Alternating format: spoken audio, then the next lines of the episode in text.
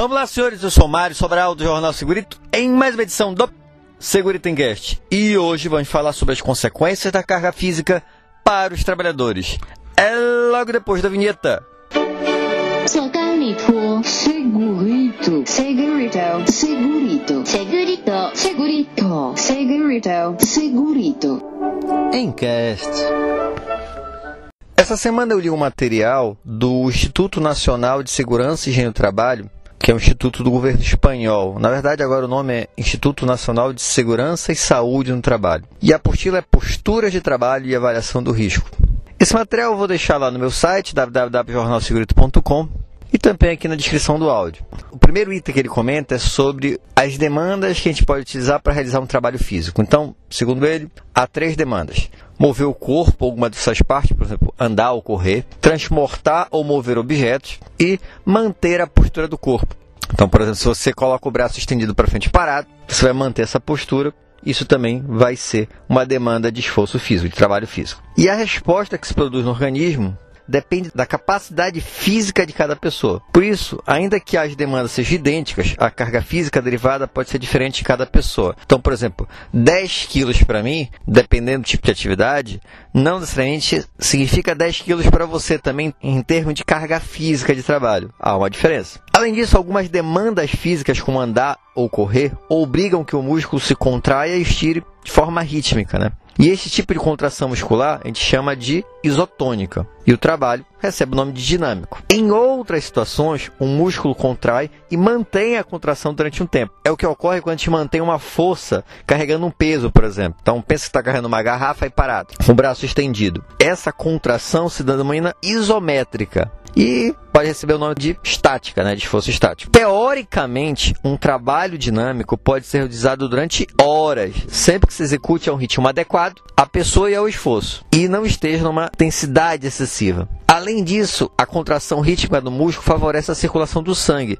e a zona que trabalha. Isso é fácil de entender, por exemplo, se você está em pé, andando e parado. Quando você está andando, há uma circulação do sangue e você consegue manter mais tempo andando do que parado, porque parado é uma contração, você começa a jogar o corpo para um lado, para outro. Em relação ao trabalho estático, ele fala o seguinte, ó, onde a contração prolongada do músculo comprime os vasos sanguíneos, provocando um menor aporte de sangue ao músculo contraído, de modo que chega uma menor quantidade de nutrientes e oxigênio necessários para o trabalho muscular.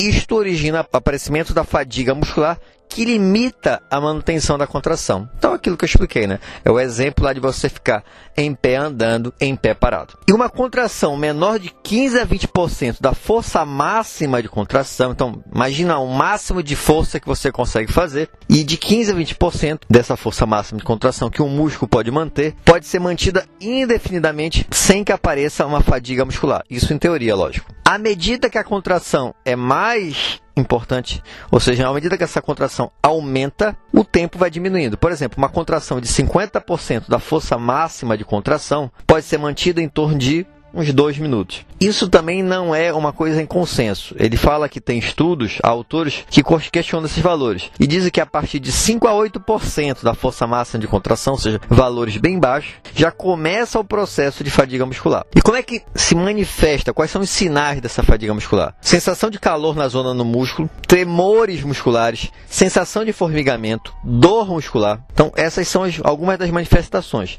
E é um processo fisiológico que afeta os músculos implicados no esforço e que se recupera com o repouso do mesmo. Só que se esse repouso realizado não for o suficiente para a recuperação da fadiga muscular, pode chegar a se desenvolver transtorno musculoesquelético. Esse é o problema. O trabalhador está realizando sua atividade. Aí ele para no final do dia para descansar. Só que se foi tão intensa a atividade que essa parada não é suficiente para ele recuperar a musculatura, ele pode vir a ter um transtorno musculoesquelético. Outro efeito derivado do trabalho estático é o aumento da frequência cardíaca, já que o coração vai bombear mais depressa para tentar enviar mais oxigênio do treino para o músculo contraído. Pode ser também um fator, o esforço estático, para a enfermidade do coração. E como é que é feita a avaliação do trabalho dinâmico? Ele vai falar avaliação do trabalho dinâmico e avaliação do trabalho estático. A avaliação do trabalho dinâmico. Quando a atividade é muito dinâmica, os métodos mais indicados são aqueles que estimam a energia consumida durante a atividade a partir da medição de parâmetros fisiológicos, como o consumo do oxigênio ou da frequência cardíaca. Ele explica que o consumo de oxigênio é mais preciso se a gente fosse utilizar esse parâmetro. O problema é que é mais difícil de fazer essa avaliação. É mais frequente as pessoas usarem a estimação por frequência cardíaca. Só que há várias classificações. Essas classificações variam muito de autor para autor e serve apenas de orientação. A gente não deve usar como um critério definitivo de referência.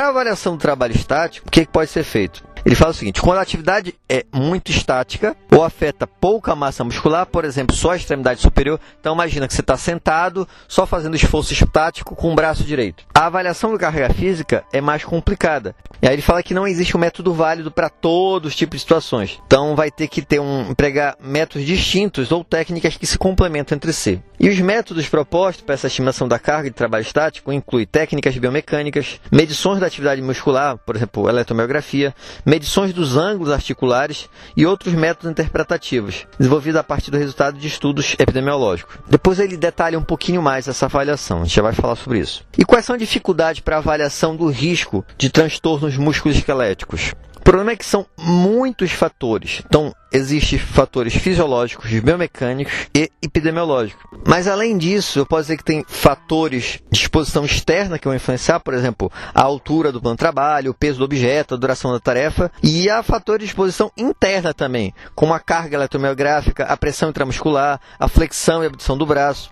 Além desses fatores, há outros fatores modificadores de efeito, como a idade, sexo da pessoa, o condicionamento físico.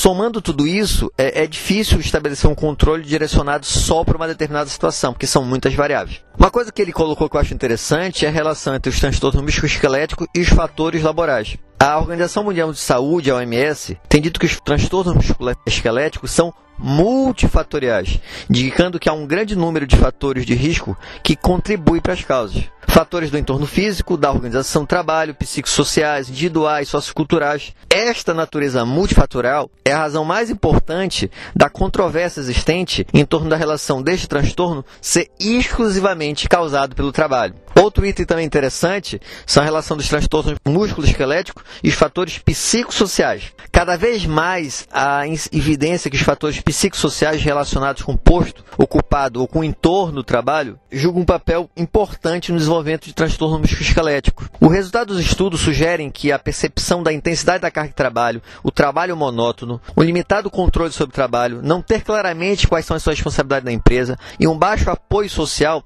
estão associados com vários transtornos musculoesqueléticos derivados do trabalho. Os fatores psicossociais são medidos geralmente em indivíduos e com com uma pressão limitada. Então é mais difícil até fazer essa avaliação dos fatores psicossociais. Há estudos dizendo que tem relação, mas é mais difícil dizer qual percentual, qual a, a quantidade dessa relação. Em relação às técnicas empregadas de avaliação, ele fala que há medições diretas, que incluem registros eletromiográficos, registro da postura e o movimento mediante goniômetros, que verifica ângulos, né, ou inclinômetros, acelerômetros e dispositivos optoeletrônicos. Esses métodos são quantitativos e mais precisos porém mais difícil de serem aplicados, que precisa de equipamento e tudo mais. Devido a essas limitações, acaba sendo feito com um menor número de trabalhadores e segmentos do corpo. Além disso, esses equipamentos podem trazer algum incômodo para o trabalhador e acaba influenciando um pouco do resultado. No outro lado, temos os questionários, nos quais têm sido frequentemente usados na avaliação da exposição devido a, a seu baixo custo. Então temos OA, REBA, tem várias